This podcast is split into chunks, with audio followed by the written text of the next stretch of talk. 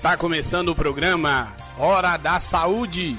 Um programa para a comunidade que leva mais saúde até você.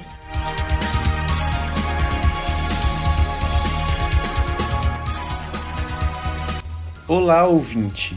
Meu nome é Igor Gabriel. E eu sou Pérola Semil. Nós somos estudantes da Faculdade de Medicina do Mucuri, mais conhecida como FAMUC, que fica na cidade de Teófilo Otoni.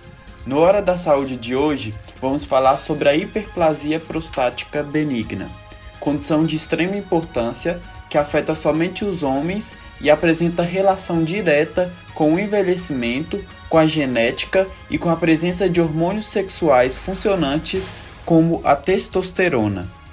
A hiperplasia prostática benigna é a quarta doença crônica mais prevalente nos homens, ficando atrás apenas da hipertensão arterial, diabetes e depressão. Cerca de 50% dos homens acima de 50 anos terão essa doença. Aos 90 anos, essa condição afeta cerca de 80% dos pacientes. Contudo, embora tenha alta prevalência, nem todos os portadores de hiperplasia prostática benigna apresentam sintomas clínicos e, portanto, precisam de tratamento. Cerca de metade dos pacientes apresentará alguma queixa decorrente dessa doença e aproximadamente 30% dos homens necessitarão realizar algum tipo de tratamento para hiperplasia prostática benigna no decorrer de sua vida. É importante falar que a hiperplasia prostática benigna é o crescimento anormal da próstata, uma glândula de tamanho semelhante a uma noz, localizada abaixo da bexiga, que possui funções reprodutivas masculinas. Porém, esse crescimento é benigno e, portanto, não é um tipo de câncer maligno. Apesar de ser um crescimento considerado benigno, a hiperplasia prostática benigna causa um grande impacto na vida dos homens, uma vez que interfere na qualidade miccional e, se não avaliada e tratada corretamente, pode evoluir com complicações como retenção urinária aguda, infecções urinárias, litíase vesical, mais conhecida na linguagem popular como pedra na bexiga, e até insuficiência renal, que é quando os rins têm a sua função de filtragem reduzida. Por isso, é muito importante reconhecer os principais aspectos dessa patologia.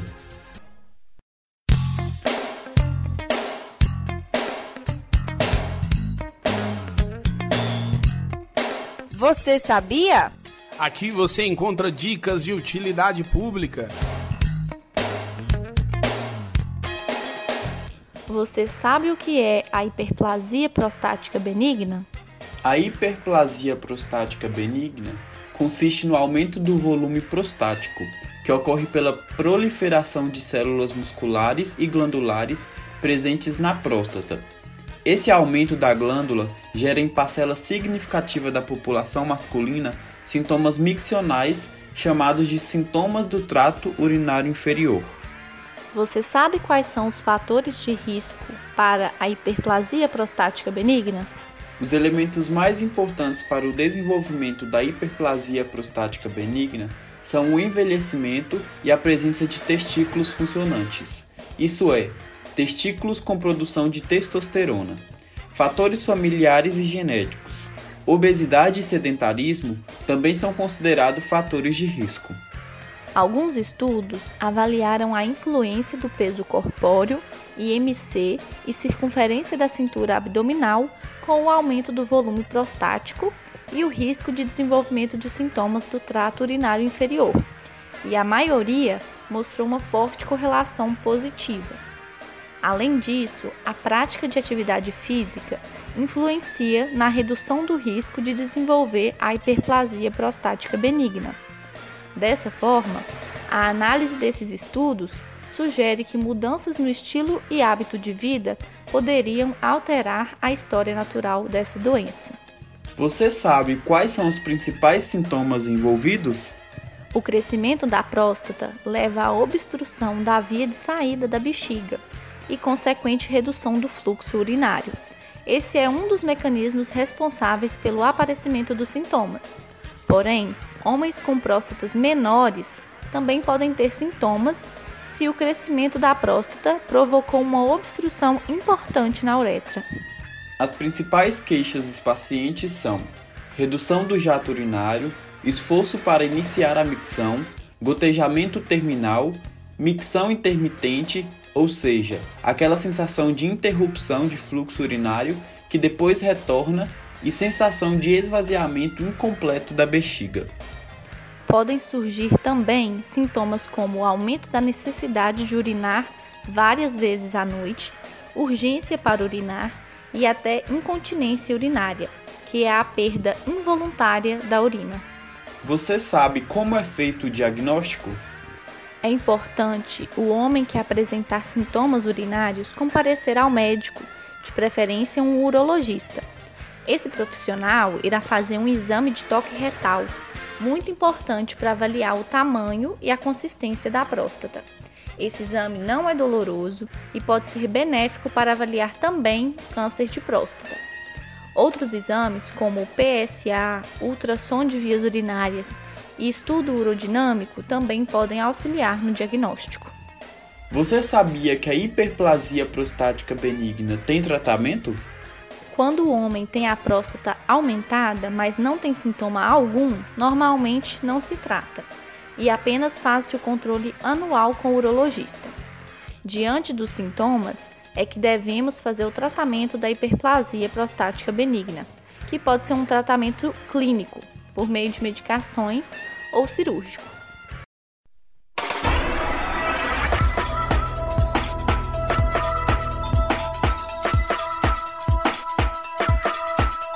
Mitos e verdades. Esclareça aqui as suas dúvidas sobre o que acontece na sua comunidade.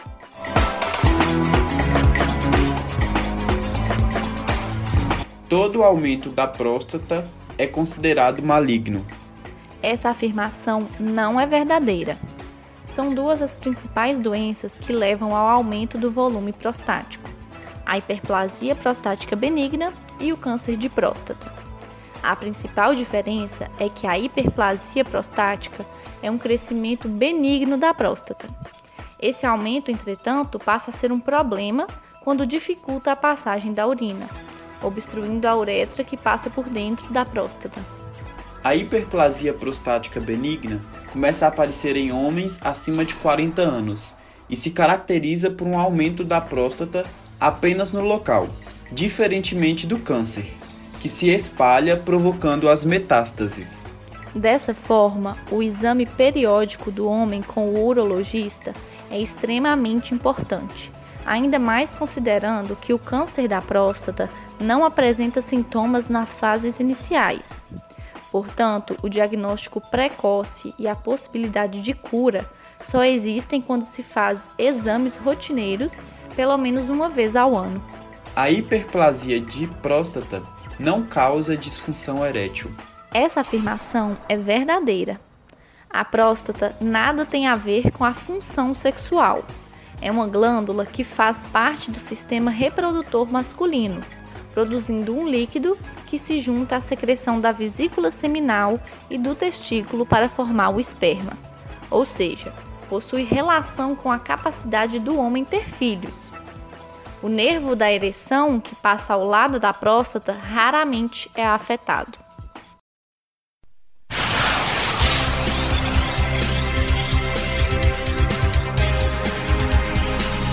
O programa Hora da Saúde chegou ao fim.